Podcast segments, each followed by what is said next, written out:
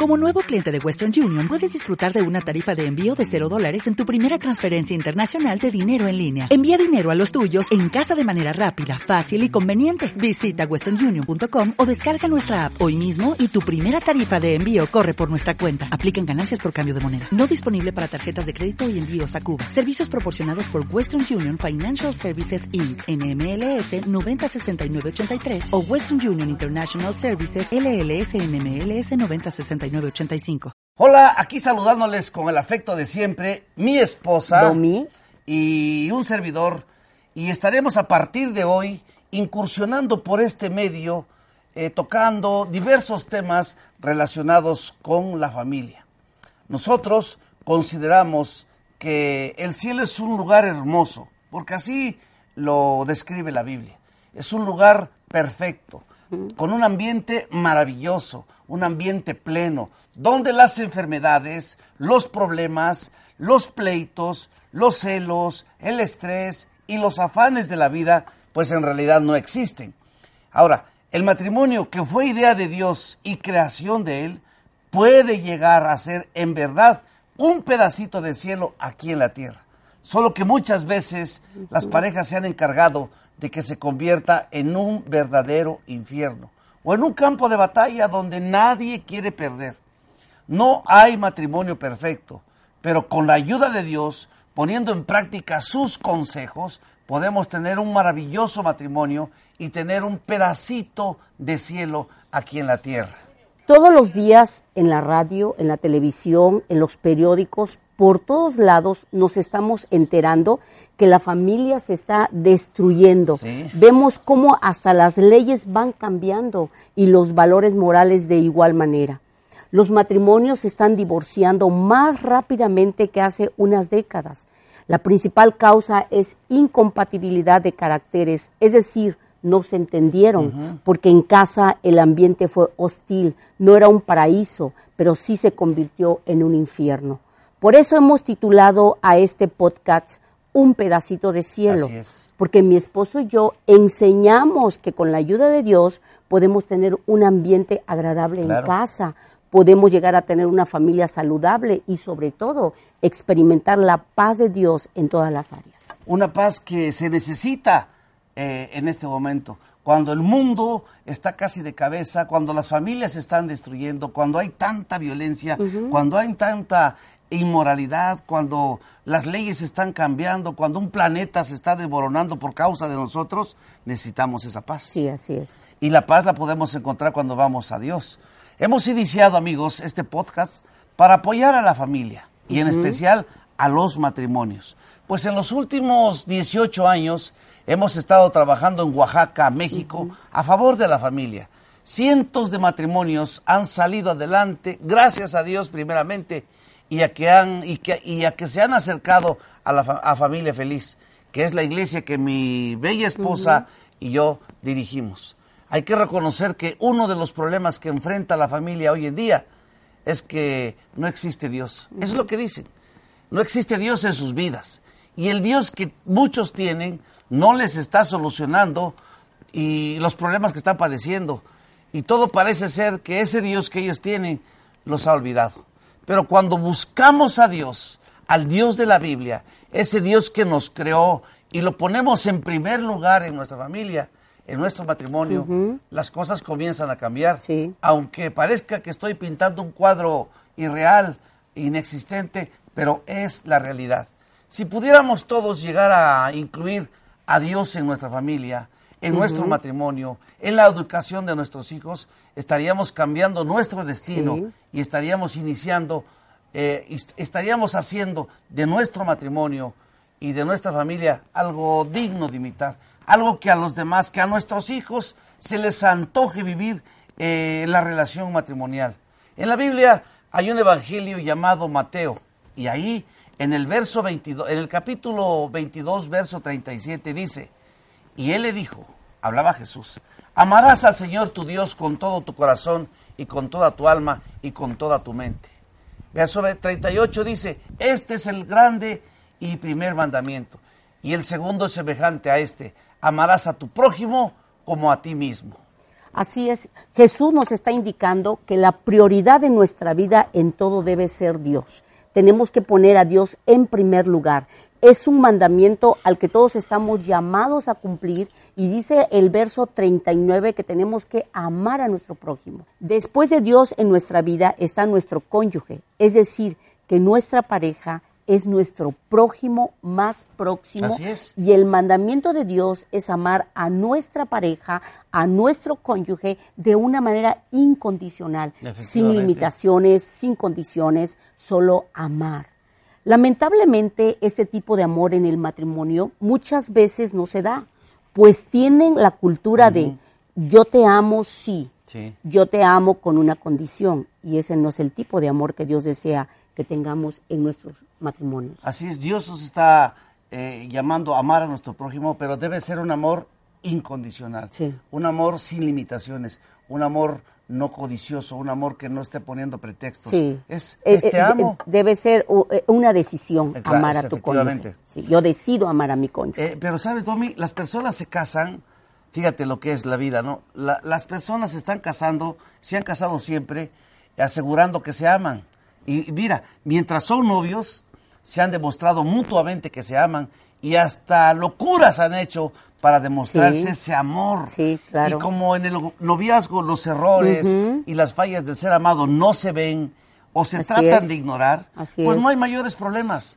Todo es alegría, las personas son puntuales, viven en un ambiente de romance, se comunican todos los días, o sea, hay una gran comunicación, hay regalos, hay detalles. Dicen que el amor es ciego. Sí, a veces muy, muy ciego. Pues hay toda clase de detalles, se le componen a la mujer o a la mujer amada, en el caso de nosotros los hombres, poesías, se le cantan canciones hermosas como esa de eh, Háblame de ti y cosas así tan, tan bonitas y se busca, o a veces se busca una canción y con ella pues se llegan a identificar. Tú y yo tenemos una canción, tú lo Claro que sí, claro que sí tenemos se una hacen- Se canción. hacen locuras. Ahora, las personas llegan a pensar que efectivamente todo será bello, todo será maravilloso, que todo va a cambiar cuando, que, que- que todo va a continuar igual cuando se lleguen a casar. Pues han sido tan, pero tan felices en el, en el noviazgo que ya les surge casarse, ¿sí? Y a veces se llegan a, to- a topar con una desagradable sorpresa, ¿sí? Verdaderamente llegan a...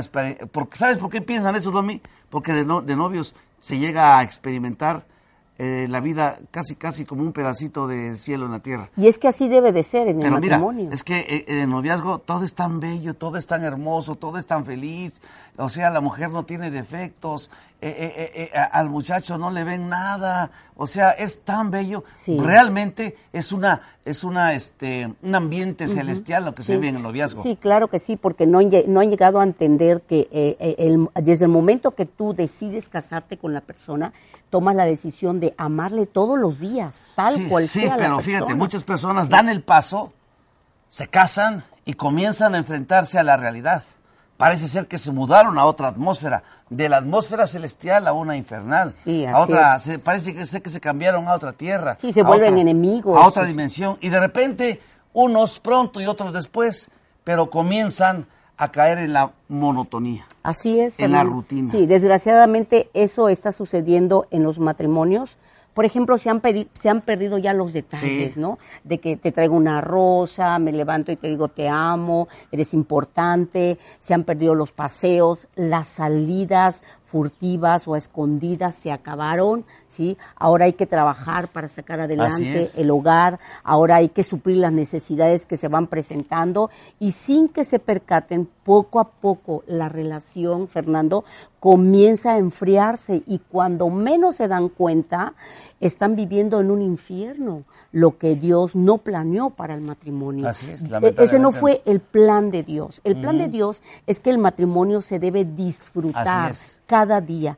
Y con el paso de los años, la monotonía y la rutina parece ser que son los amos del matrimonio. Sí, así es. Se acabó la chispa, ya ni siquiera existe el saludo, ¿no? Así Oye, es. ¿cómo amaneciste ese, O- o a lo mejor ese dice, día, no? ¿cómo?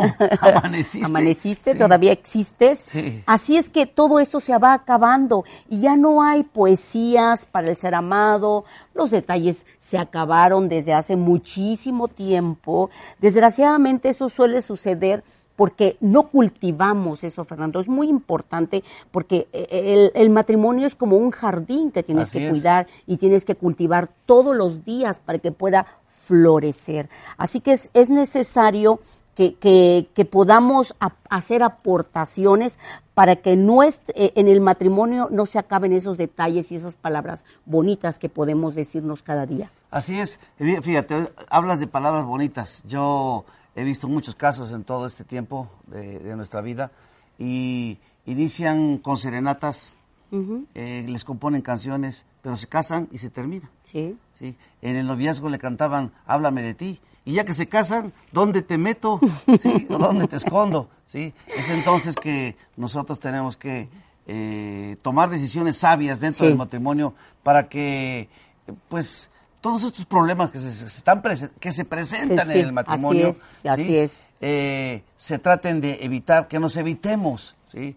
Normalmente la gente se entera cuando nosotros, cuando un matrimonio está peleando. Sí, claro, es- notorio, los insultos, es notorio. eh, son cosas de todos los días en los matrimonios. los vecinos sí, son los primeros, además de Sí. los hijos, son los, los vecinos y los hijos son los primeros Sí, porque en hay, darse hay un, hay un ambiente hostil, ya, ya, no, ya no hay una bonita relación, ya, ya, ya no hay una comunicación, ya todo es eh, tensión, ya todo son pleitos, enojos, malas palabras, y, y de verdad esto destruye mucho el Pero, matrimonio. pero ¿sabes por qué? Porque las personas se olvidan de Dios. Fíjate, es- eh, usted que me está viendo y nos está escuchando puede dar testimonio de esto. Para una boda, lo primero que, ha- que hacen es apartar la fecha con el ministro, con el padre, con el cura, con quién te va a casar. Aparte de, la- de las leyes que rigen, depende a cada país, a cada estado. Invitan a Dios. Una vez de que se casan, reciben la bendición de Dios, se olvidan de Dios. Así es. Y al olvidarse de Dios, muchos matrimonios comienzan a tener problemas. Sí. Eh, ahora el Dios con D minúscula, Sí. el Dios trabajo, el Dios ocupación, Sí. reina en el hogar.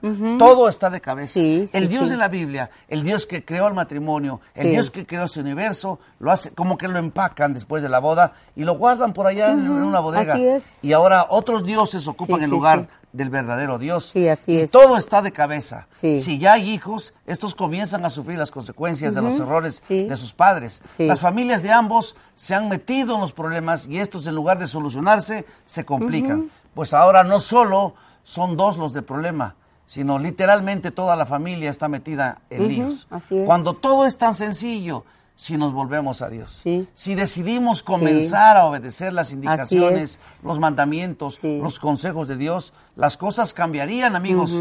De verdad, las cosas cambiarían mucho en nuestro matrimonio si decidimos meter a Dios. La palabra de Dios dice que cordón de tres dobleces no se rompe pronto, es decir, Domi, Cristo y yo. Sí, así si vamos los tres unidos vamos a tener éxito. Claro que sí. Pero hay que tener humildad, hay que tener la, la humildad de acudir al que creó el matrimonio, y ese es Dios. En Él está la solución a los problemas de este mundo. En nuestro próximo podcast, en 15 días, seguiremos hablando más de estos temas, porque es muy importante. Sí, sí, Tenemos sí, que seguir abordando temas claro que eh, de, de la educación de los hijos, la salud de la mujer, pero sobre todo lo que nos interesa es edificar matrimonios.